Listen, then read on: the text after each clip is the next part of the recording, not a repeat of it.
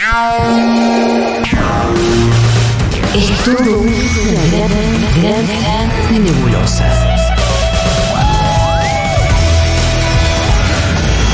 Pero vamos sacando cosas en limpio. Seguro la Habana. Por equipos, individual, con pelota, con los pies, con las manos, sobre pasto, pileta, en colchoneta o en cemento. No importa cómo ni dónde. Si es deporte, nos lo cuenta Santi Lucía.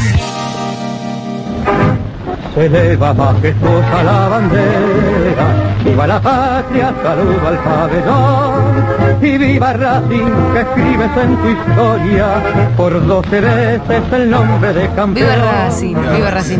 ¿Este es el himno de Racing? Sí, es una de las canciones de Racing. eh, que ¿Pero es del año del es del pedo? año del pedo, sí, por ¿Qué de la- supuesto. La, década del 40. Y sí, El año del campeonato anterior, de la Copa No, anterior. no, no, no aproveché, Termo. No, no lo permitas, Santi. No, pero ¿cómo no lo voy a permitir? ¿Cómo no voy a permitir No, solo que felicité. No, no, lo No, lo voy a felicitar en buena por ley. Yo siempre tengo algún cariño especial por Racing porque ya lo dije, es el equipo de Perón. eh, tiene el estadio, Boca. Juan Domingo Perón. No, bochornoso lo de los jugadores de Boca, bochornoso. Mira vos, me sorprende lo que No, no, bochornoso. esperaba encontrarme con esa lectura de Bochornoso, Pitu bochornoso. Salvatierra. Hay mucho para decir. Me gusta que no se haya abierto el debate, la polémica futbolera antes de este momento. Porque muchas veces descomprimimos en la previa claro, y sí, sí, queda ahí. tuvimos- Sin embargo, no, en esta ocasión estuvimos cosas. cautos. Sí, sí, sí. Estuvimos hablando de algunas cuestiones aleatorias como Sí. figuritas, mundial, mundial. lesionados. Aleatorio no le digas al mundial, te lo pido por favor. No, no, bueno, bueno, a la figurita. no, Sí, sí, sí. no, no, al mundial, Entraste por al mundo de las no. figus y En- siguen escaseando. Siguen escaseando la figurita. Va a pasar el Es muy mundial y van a seguir impresionante. escaseando, es una Sí, locura. es muy impresionante la decisión eh, de, de darle la espalda a los kiosqueros fundamentalmente. Sí, sí. Después la distribución, las figuritas terminan apareciendo de alguna manera, pero que los kiosqueros que te Igual- venden las figuritas de los álbumes falopa Era lo, el mucho discurso tiempo. exacto pero de claro. los kiosqueros era ese. Sí, igual Y se sí, terminaron Julia. echando las Te pelotas banco también las... todo el año vendiéndote cualquier verga Y sí, de tus álbumes de cualquier cosa Sí. y cuando viene la grande, vos me dejás afuera del Dicho business. esto, dicho esto, que Sí. firma Julia Mengolini, Sí. adhiero. Kiosqueros no sean turros. Si las tienen las figuritas, no, le, no las pongan al 100% del valor del sobre. Ah, las pone mucho más caras. Y te encontrás, que te encontrás Dos con algunos, media. No, claro, bueno, te encontrás con algunos números que si dale, kiosquero, No, yo te banco en el reclamo. Dos Eh, y media. El problema son los distribuidores, ¿eh? porque Sí, claro. eh, también pasó que en un momento se hablaba mucho de que se había habilitado otros canales de, de distribución tipo las Action, la Shell, Disco, Sí, ese claro. y demás. Pero esas empresas se hincharon las pelotas también porque, porque terminó siendo un bardo la, la figurita también para ellos, ellos que son la empresa. Mm. Y eh, eh, al final, eh, no, y los que siguen haciendo negocios son los distribuidores que la llevan a Parque Rivadavia, que la venden por Mercado Libre y que le dicen al kiosquero, che, te la vendo más cara. Por su- 500 mangos Mercado Libre. No, por No, eso. Cuando hay demanda nadie pide, o sea, la, la empresa no pierde, no digo nadie, por lo que quiero, hubo muchos que lamentablemente perdieron la posibilidad de, de contar con algo que era muy buscado. De ganarse un mango con estos años tan castigados claro que para los sí. kiosqueros, viste, que vienen Por de la pandemia y que el kiosquero es el que primero ajustás. Sí. ¿Sí? Y el kiosquero es el primero que ajustás. Y el chocolatito por ahí lo suspende. Viste, el que deja de ¿O gastar no? boludeces. Y cuando está ajustado, sí. Cuando está Yo, ajustado, creo, nosotros. que, yo creo no. que el Sí. chocolate. El chocolate no se ajusta. Yo creo que sí. Sí. Por ahí no compras el Ferrero Rocher que compra un cierto señorito que conozco acá no a diario. No está, no está tan bueno.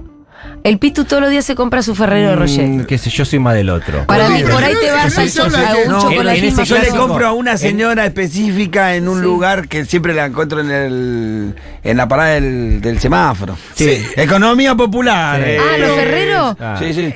Es una señora, salió el otro día en la tele la señora. ¿Ah, sí? Sí, sí, sí, bueno, Que- después otro día lo que- contamos. Que nos cuente algún oyente kiosquere, pero eh, en general se habla de que es un termómetro también de, de la situación que pasa en los kioscos. Sí, yo creo que en el kiosco se ajusta mucho, sí, sí, sí. Sí. Cuando estás ajustadito el kiosco, viste. Va, va, me parece a mí, qué sé yo, por la experiencia que tengo. Viste, cuando vos estás holgado, va al pucho y te lleva dos, tres cositas. Claro, Cuando estás justito, va al pucho y chao, nos Eso fuimos. también es verdad. Como que ahora ir al kiosco llevarte dos, tres cositas es Eh. otro número. No, y es algo que Sí, si sí, haces sí. todos los días termina siendo un número importante al mes. Sí. Y los puchitos también están, eh, están ahí para. Los puchitos para, están para calientes. suelto, ¿sabes revisar cómo un juega el suelto? Tenés que revisar sí, la en el billetera. barrio juega el suelto tremendamente. Y lógico, claro. Y aparte está desregulado, no tienen una mm, un, un valor eh, ¿No? horizontal en todos los kioscos, ¿no? Está- está hay, hay- bastante- hay una banda que ahora va fluctuando en el mismo paquete, el mismo producto. Yo hace mucho que, Que no fumo, va pero siempre tengo la idea que el atado salía lo que No, salía. bueno, ya no. Hace dos, tres años no. Yo Ah, no fumé nunca, pero bueno. Sí. Bien, ¿de qué vamos a hablar, Santi? Bueno, ¿De la victoria de Racing? Sí, vamos a hablar de lo que pasó ayer en la provincia de San Luis y por supuesto ya empezar a, mm, a mirar algunas cuestiones muy importantes que tienen que ver con la Copa del Mundo, pero lo de ayer tuvo parte de la atención futbolera puesta ahí y los ojos de- del pueblo futbolero en, en el trofeo de campeones y hay una cantidad de cosas para decir de lo que sucedió ayer en, en San Luis que creo que son eh, importantes. La primera, tener en cuenta cuál es el campeonato que, que ganó Racing. Ayer Racing ganó el trofeo de campeones. Eh, a cada una de las competencias hay que, por supuesto, contextualizarlas y darle el valor real que tienen como, como título.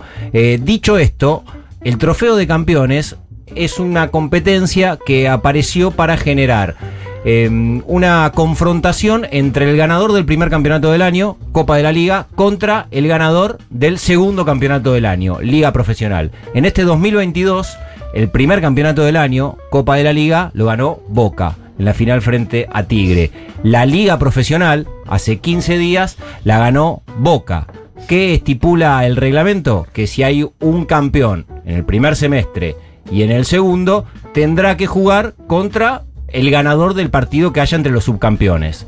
Racing y Tigre, que sucedió entre semana en la cancha de Huracán, con la victoria de Racing, que lo posiciona en esta final para enfrentar a Boca. Hago un punto ahí y voy a una interpretación que, que es bastante lógica y que comparto y coincido. ¿Qué marca el sentido común? Si hay un trofeo de campeones que tiene que jugar el ganador del primer campeonato del año contra el ganador del segundo, bueno, si uno gana los dos, y Ya está. ya está. Dale la copa y ya. Ya está. ¿Qué es lo que sucede en lo. Para en- vos este partido fue una invención rara. No, no, porque está estipulado y, y ya está reglamentado qué pasa ante este tipo de Sí, y situaciones. también tiene sentido de que se juegue un partido porque genera ingresos. Exactamente. ¿Qué es lo que pasa en lo empírico?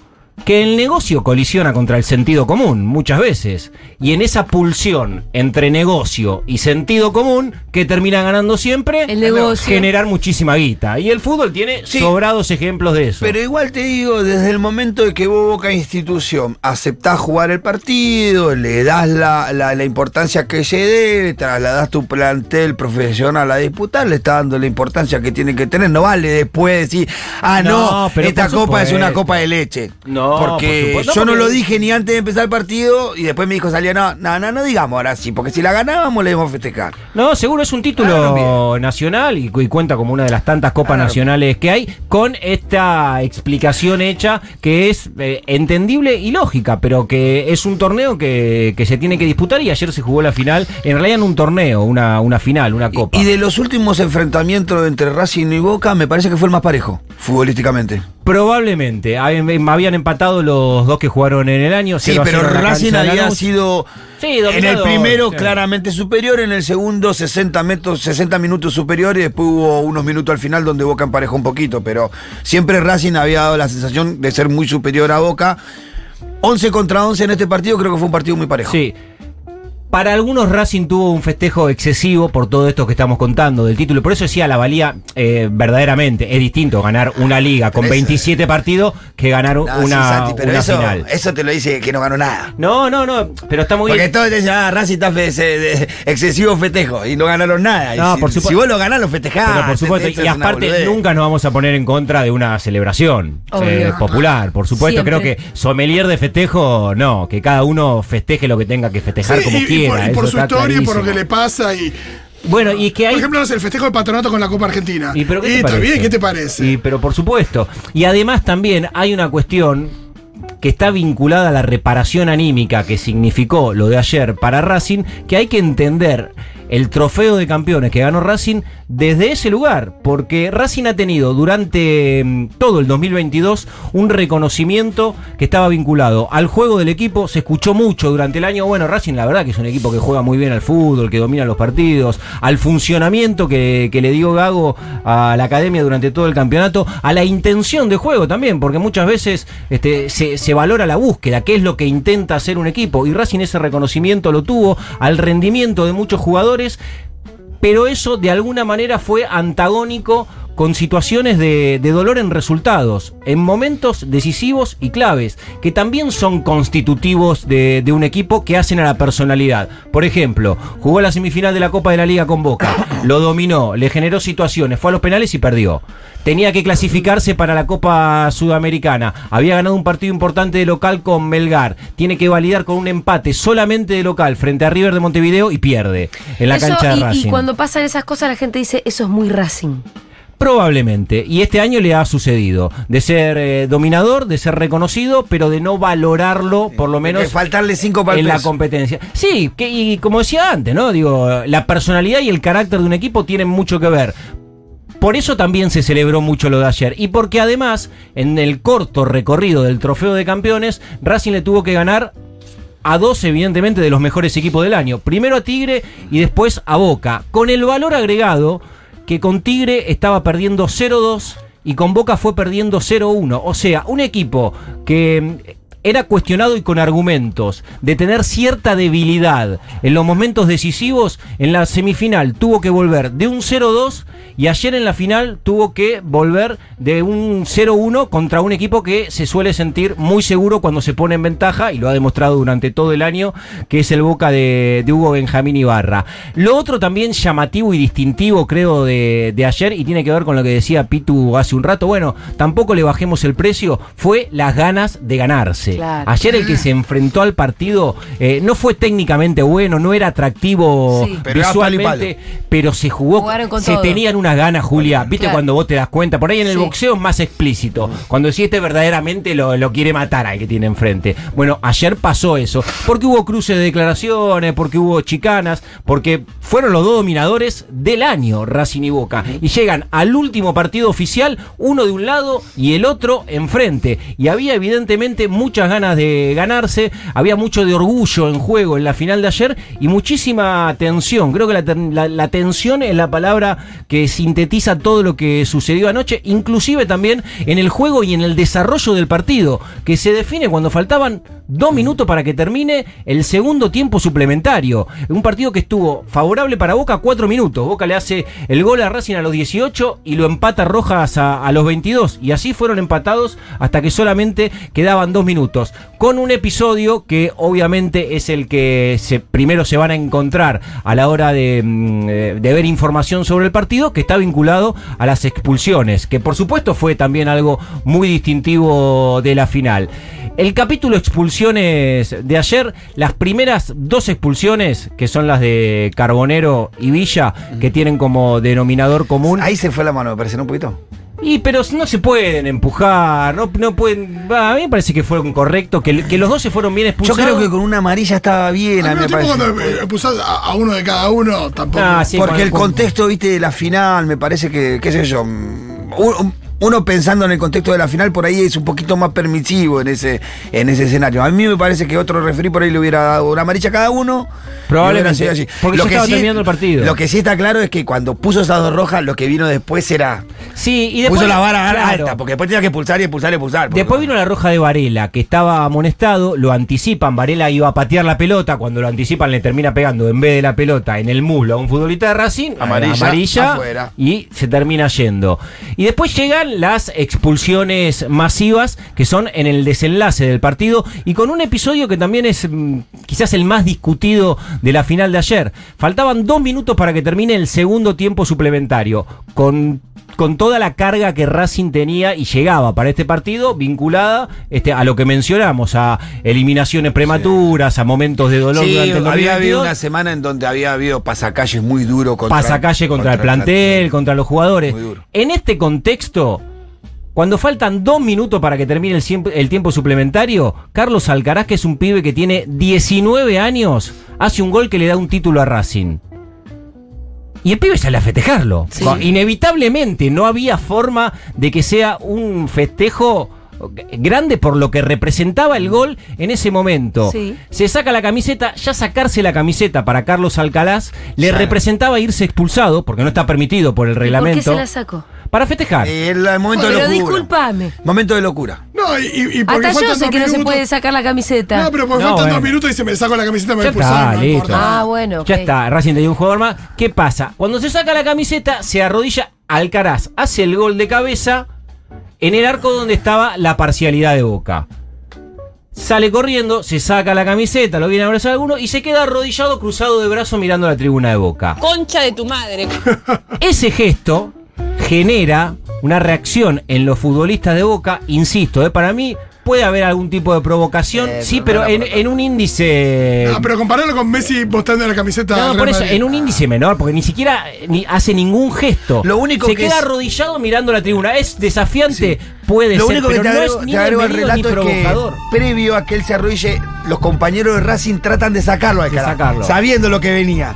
Vamos para allá, vamos pa- Sí. y Alcaraz se saca todo encima y se Y arrodilla, se arrodilla. igual mirando la O sea, tribuna. Y que no hace otra cosa que esa que describe el Pitu. Sí. ¿Qué es lo que pasa? Lo van a buscar los jugadores de Boca, lo agarran de las orejas, le pegan en la cabeza y sí, Sí, sí. claro. Y ahí lo sacan. Y claro, la reacción, A todos. por lo menos desde mi lectura, termina siendo bastante más desmedida que la acción inicial. No, que la de un tipo arrodillado festejando un gol que había que festejar. Por ahí no de esa manera. Si hubiese sido en el otro lado, no hubiese entonces pasado los nada. echan a él y No, a los de Boca. Claro, Alcaraz ahí se va expulsado. A Ibarra lo habían expulsado por exceso verbal, que es el entrenador. Porque ahora también se puede expulsar a entrenador, se puede expulsar Ah, a suplentes. Entonces por ahí te encontrás con un graph que dice 10 Acaban de expulsados y no entendés un carajo. Sí, claro. Decís, ¿cómo, ¿cómo puede ser? Terminaron jugando fútbol 5. Y no. En realidad vienen las expulsiones de Zambrano, del Pulpo González que era suplente, de Fabra, y Boca sigue jugando los últimos dos minutos, que tenía el tiempo, eh, que era ese el tiempo que tenía para intentar empatar el partido, eh, al límite. Si había una expulsión o una lesión, el partido no podía continuar. Sí, no puede. eh, sí, si te, te hacen un gol, tenés tiempo todavía para, para, para empatarlo, no podés jugar con siete jugadores. Digo, no puedes permitirte el lujo de, de que te echen jugadores cuando falta todavía juego. Bueno, ahí está la, ahí está la, la responsabilidad y como, como Sí. empezamos la columna, el, el Pitu hablando de... Los es jugadores de Boca. ridículo, los jugadores de Boca. Y, y- y un año que Boca no tenía por qué Aparte- terminar así. aparte es Vos perdés el contradictorio, partido y te vas con altura y Es- listo. aparte es contradictorio con la posición que tuvo Boca cuando sale a la cancha con los dos trofeos, mostrando acá los campeones somos nosotros. Por eso, pero y aparte- después termina al final haciendo ese mamarracho que decís flaco. Que, Sí. Porque Sí. la verdad que tuvo una actitud salida que yo dije, bueno, lo estamos medio meando. Esta es la picanteada de Este, acá está, los Ah, campeones Boca somos nosotros. salió con las dos copas. Es Bueno, más, entonces, en la entonces semana... el pibe se, se, arrodilló, festejó por eso digo. ¿Pero qué quiere? Que no festeje. Pero... Yo hago un gol así.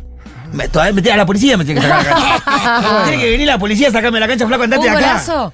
Fue un lindo gol, una Pero jugada fue un que, gol que dos repitió antes Racing. de terminar contra claro, tiempo Boca. suplementario. Se lo ganás. Venía de jugar tiempo Sí, suplementario. claro, sí. Con, con toda la todo angustia de cómo terminó el torneo. Claro, pero sí. venían con una presión muy fuerte, venían de los, los puteaba a todo el mundo a los Boca, la y justamente, y justamente me parece que lo que hizo parte de la hinchada de la gente de Racing con Copetti Las redes es un cachivache, el tipo es goleador de campeonato, eh, le salvó, le ganó, eh, Copetti solo le ganó punto, tres, eh, en, en la nuga no solo, Copetti le ganó los Sí, tres fue el goleador del año. Pero eh, por eso, de todo Copetti. el- No solo de Racing, O sea, eh, que porque- del y- fútbol en Que Argentina. por el penal ese lo traten de esa manera, me parece inaudito, la verdad.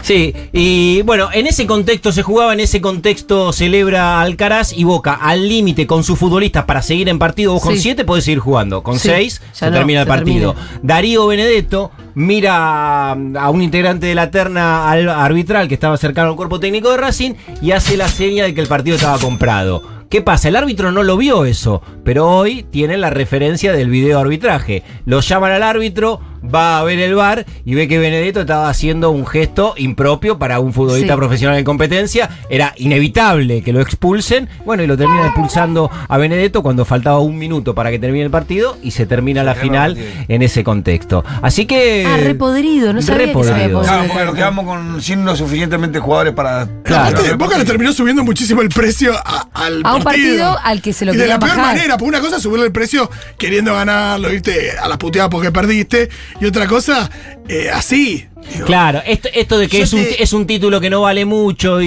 y demás, a cómo terminó la historia, termina con una valía, Como si con una estuviéramos jugando la final de la. Libertadores. Claro, y con una bronca y con Boca pudriéndola en el festejo, con Benedetto haciendo gesto de guita, que evidentemente tenía un valor altísimo para el plantel Sí, de porque Boca. cuando entras a la cancha querés ganar. Sí, y a propósito de la foto con las dos copas, eh, entre semana Boca también había hecho una publicación en su cuenta oficial, que creo que tiene 4 millones de seguidores, que fue también parte de, de la picanteada de- del partido, eh, y también un mensaje interno eh, con, con, con mucha precisión dónde dirigirlo. Se sacó una foto todo el plantel, teniendo en cuenta que era la última semana de entrenamientos, con las dos copas, porque Boca es el campeón de la primera y la segunda parte del año, pero la frase que acompañó fue la única verdad es la realidad. Lo que era un mensaje para el equipo que tenía enfrente y para la interna política de Boca, por la procedencia de, de esa frase. Mira. Así que así se estuvo manejando la semana.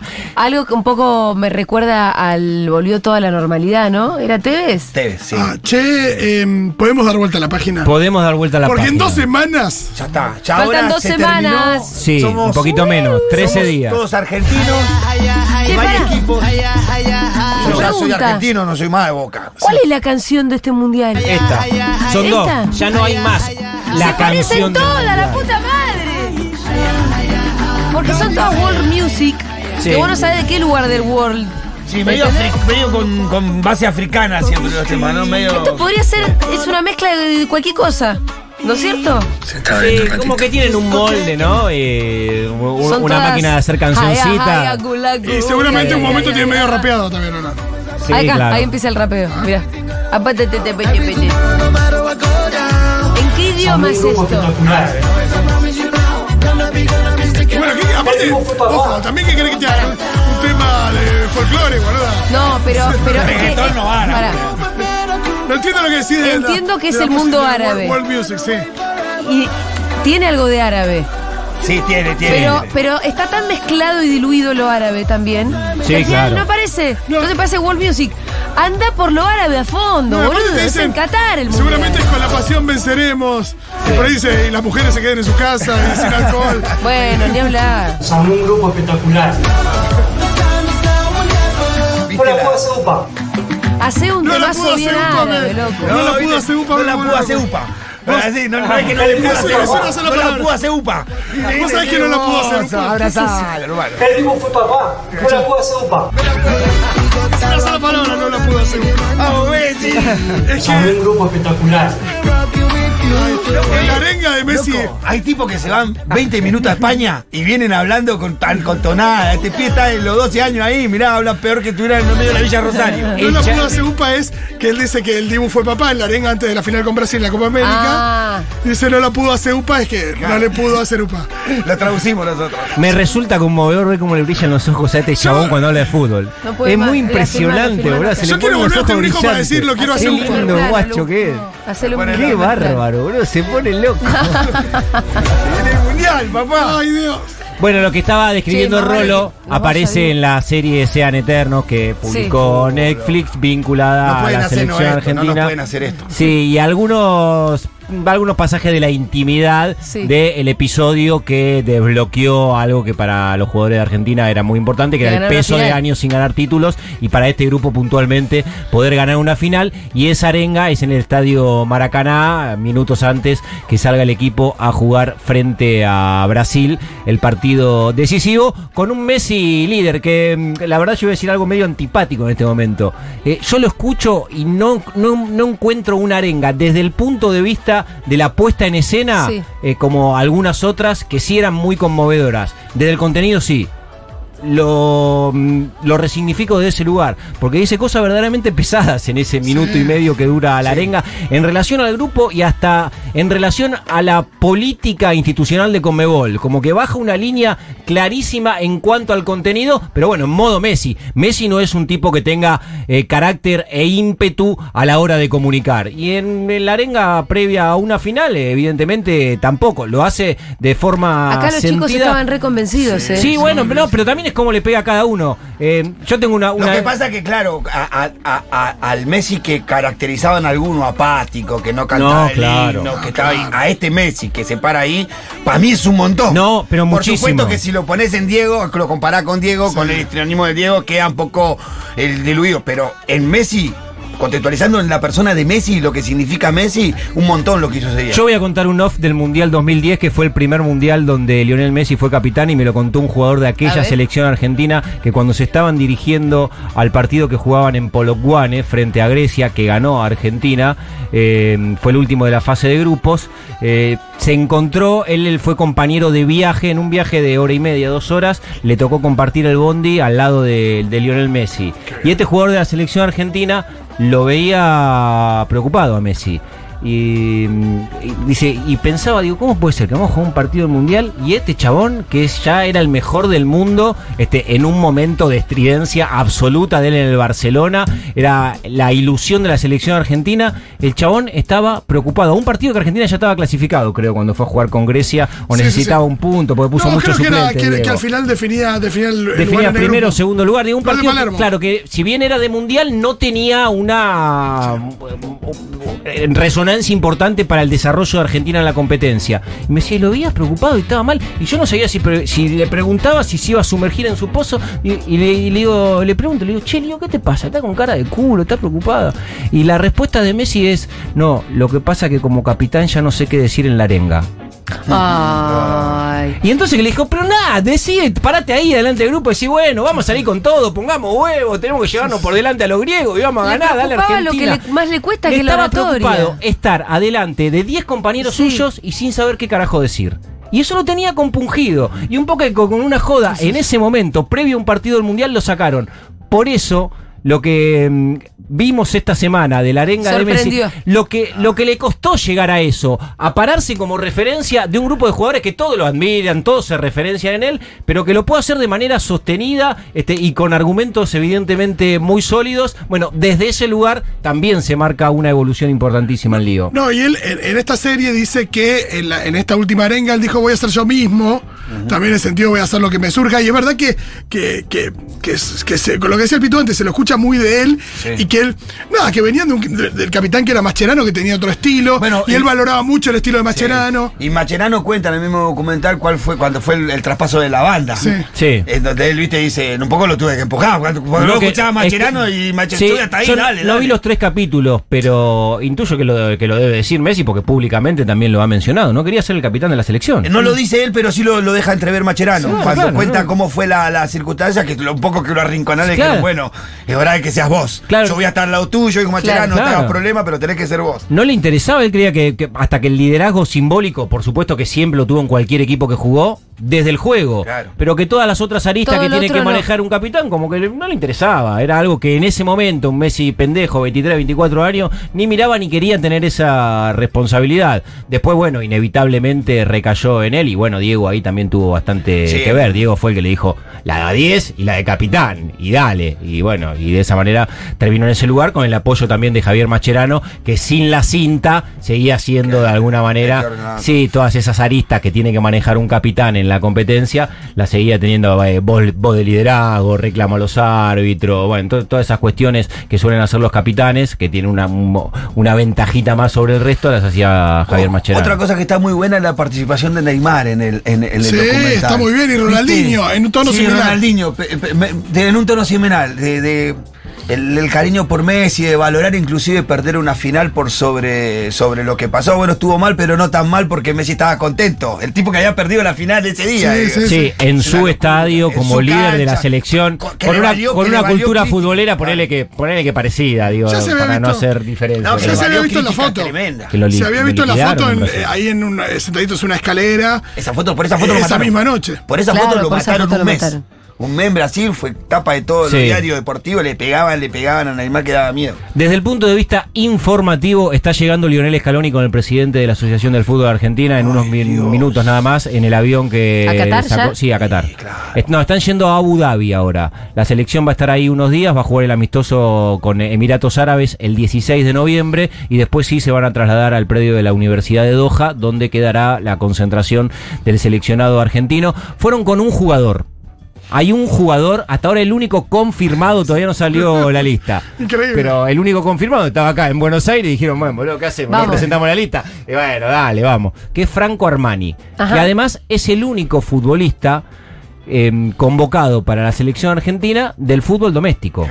Claro, por eso se lo llevaron de acá. Y por eso se lo llevaron de acá. Digo, es el arquero suplente de la selección, lo que de alguna manera también casi que inevitablemente eh, te Ahora, lleva a uno pensar. solo. Bueno, claro. Está Uno muy en lo, solo, en lo que que es la además Liga es el Argentina. arquero suplente. Está, Y está sí. complicada la Liga Argentina. Y sí. Tampoco no hay ninguno que dijéramos, uh, debería ir. No, claro. No es Es- que estamos acá. No, habla de que se no van se- todos. Que se- es y el extractivismo futbolístico. Absolutamente, fútbol golondrina y se van muy rápido. En cuanto hay no una, hay uno que en cuanto hay un semestre bueno, bueno Sí, de algún va. futbolista, No, se va. eh, si hubiera sido hace seis meses, eran Enzo, Enzo Fernández y Julián y- Álvarez. pero no. Pero ya no. Pero se fueron antes se de esos seis meses. Em, y, te voy, y voy a ir un paso más en esa línea que recién marca Julia, que dice uno solo de 26 y no, no va a jugar. Si no pasa nada exótico, Claro, no va a pasar nada. no, no va a jugar. Que del fútbol argentino no hay convocado después. Está mm, Nicolás de la Cruz, que va a representar a, a Uruguay. Digo, de, de- del, Claro, del no campeonato juega, porque doméstico. siempre hubo muchos colombianos. Colombia tiene muchos jugadores. tampoco. Chile tiene muchos jugadores de selección. Paraguay. Paraguay y ninguno está clasificado. O sea, Armani y. mm, Perú también, claro. Nicolás de la Cruz. Y después. Sí, los, se acabó. jugadores, El los fútbol equipos que argentino no no llegaban los jugadores al mundial eh, no están participando. Claro, pues, y no tenemos ecuatorianos. No tiene representante. Está, sí, estará Gustavo Alfaro, Gerardo Martino como entrenadores, pero en un rol distinto, ¿no? Lo, lo que se mueva dentro de la cancha, la verdad que ahí hay también eh, una lectura importante para hacer. Eh, Santi, una pregunta, Lo Chelso. No creo que llegue. Hoy tienen que presentárselo. Hoy sí iban a conocer los resultados de los últimos estudios, pero eh, lo que sí, en principio era un desgarro, después terminó siendo un desprendimiento muscular con las segundas imágenes y es eh, eh, inviable que vaya. Inclusive sería nocivo para él físicamente hacer un esfuerzo para intentar llevar. Y en ese sentido vamos a escuchar un parrafito de Lionel Scaloni hablando de esta situación, que es la que más altera a días del Mundial, que tiene que ver con los lesionados. A propósito de los Esas situaciones, dijo esto el técnico de.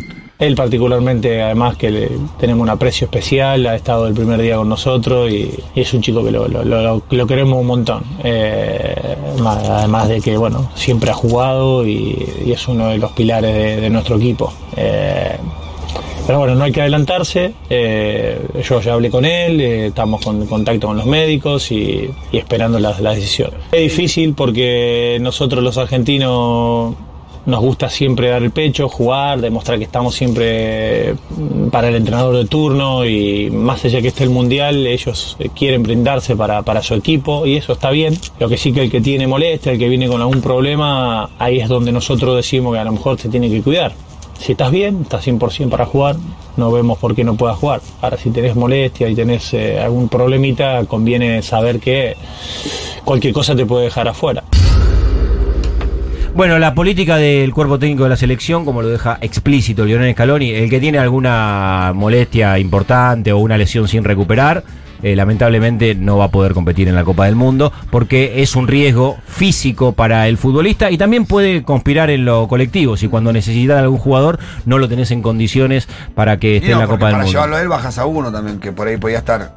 en Sí, y bueno, lo del Cuti Romero es una lesión que, que- que no es de gravedad, no jugó los últimos dos partidos en el Tottenham. La lista es larga de jugadores que tuvieron lesiones en el último tiempo, pero que se están recuperando, que van a llegar de buena manera. No publicaron la lista de 26 porque están esperando a Paulo Dybala, que es el otro jugador que tuvo una lesión importante y que está en estos días terminando de cumplir el plan de recuperación que le habían hecho en la Roma. Eh, si está o no Dybala será la gran novedad en la lista que probablemente se presente en un rato, si no lo hagan mañana todavía tiene algo de tiempo el técnico de la selección argentina, así que habrá que esperar eso y después eh, ajustar el equipo ya para el debut en la Copa del Mundo. Messi no jugó el último fin de semana, alguna alarma apareció, pero ahí es eh, diálogo de Lionel Messi con el cuerpo técnico del Paris Saint Germain. hace eh, algunos días se venía hablando de la posibilidad de que el de Champions haya sido el último partido que jugó Messi. Tiene un partido todavía el próximo domingo, la verdad, con el Auxerre tiene que jugar el, el PSG. No creo que lo juegue, ya no jugó este por, por, por precaución solamente, Bien. porque si bien lo presenta como una molestia, no tenía nada Messi y me imagino que ya quedará disponible para la selección. Bueno, excelente. Eh, se palpita. Hey, ah, hey, ah, ba, ba, ba,